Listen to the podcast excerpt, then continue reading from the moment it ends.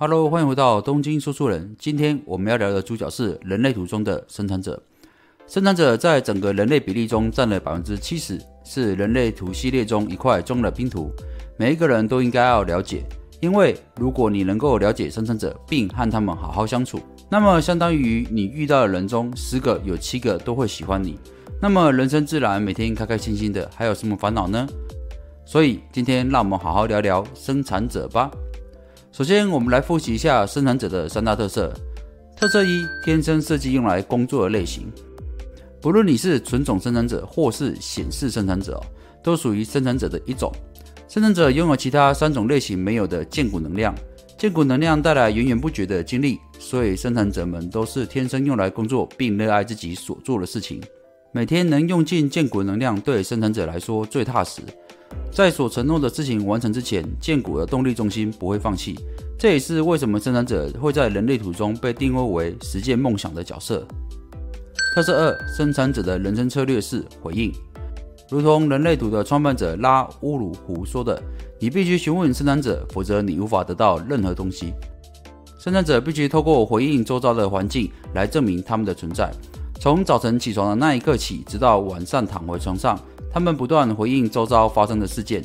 如果你是一位生产者，最好能够有自己的伴侣或者一位谈心的朋友。在你需要下重大决定的时候，请对方询问你是非题。在不断回应是非题的过程中，你会更快速做出权威中心的直觉判断，这也是你下智慧决定的方式。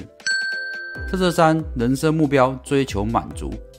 不同于显示者追求平和，投射者追求成功。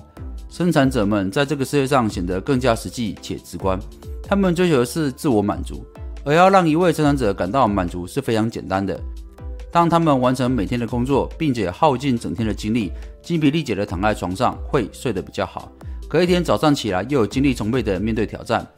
这样每天简单的回应生活、努力执行的过程，能轻易地为生产者带来强烈的满足感。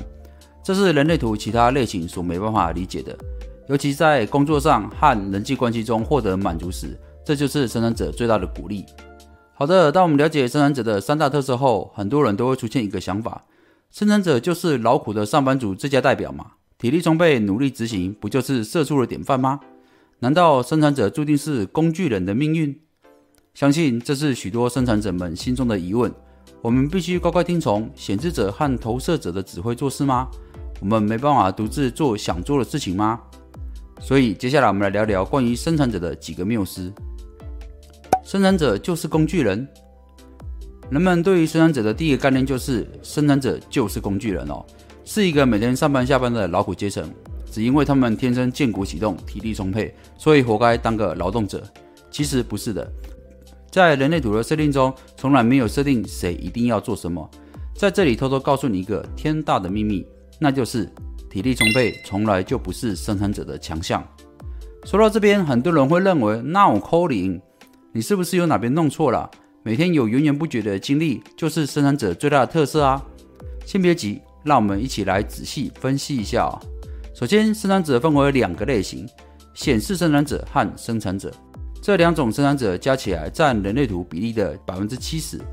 当我们周围的大部分人，也就是十个人中有七个人有一样的能力，那么这个能力就不是什么优势了，因为几乎每个人都有这样特质。这也是为什么我们会说体力充沛从来不是生产者的强项，只能说这是生产者的一个特征而已。当然不比较就没有伤害哦。相比之下，剩下的百分之三十人口，显示者、投射者、反映者的精力，在生产者面前就像老弱残兵一样啊。当然，这里不是说这三种人不堪一击哦，而是想和生产者比续航力、执行精力，他们是远远不如的。这也是其他三种类型人的人生课题之一哦。如何面对身边百分之七十精力充沛的生产者们？不过这是另外一个话题了，我们有空再开一个专辑聊聊。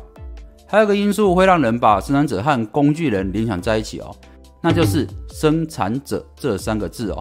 所谓名字不对，什么味道都不对了。在管理心理学中，这种现象称为头衔效应，是日本管理学家田中一郎首先提出的。头衔效应解释，一旦给一个人好听的头衔，不管这个头衔是真实的或是虚假的，人们都会表现得更好，以回应这个好听的头衔。我在帮朋友解人类图的过程中，会发现一些有趣的现象哦。其中之一就是，当对方知道他是属于生产者类型，渐渐了解生产者的特色之后，他们就会开始不开心，露出怀疑的眼神，好像他的人生不幸都是人类图造成的。为什么我是天生劳碌的工作命？为什么不能像投射者擅长规划当主管？所以我没办法像显示者一样有远见？一堆的抱怨、怒气由哪而生？等等，但这其实不是生产者的问题，而是被误解了。生产者这个名称本身就是个错误哦。我还没遇过听到生产者这三个字会开心的人。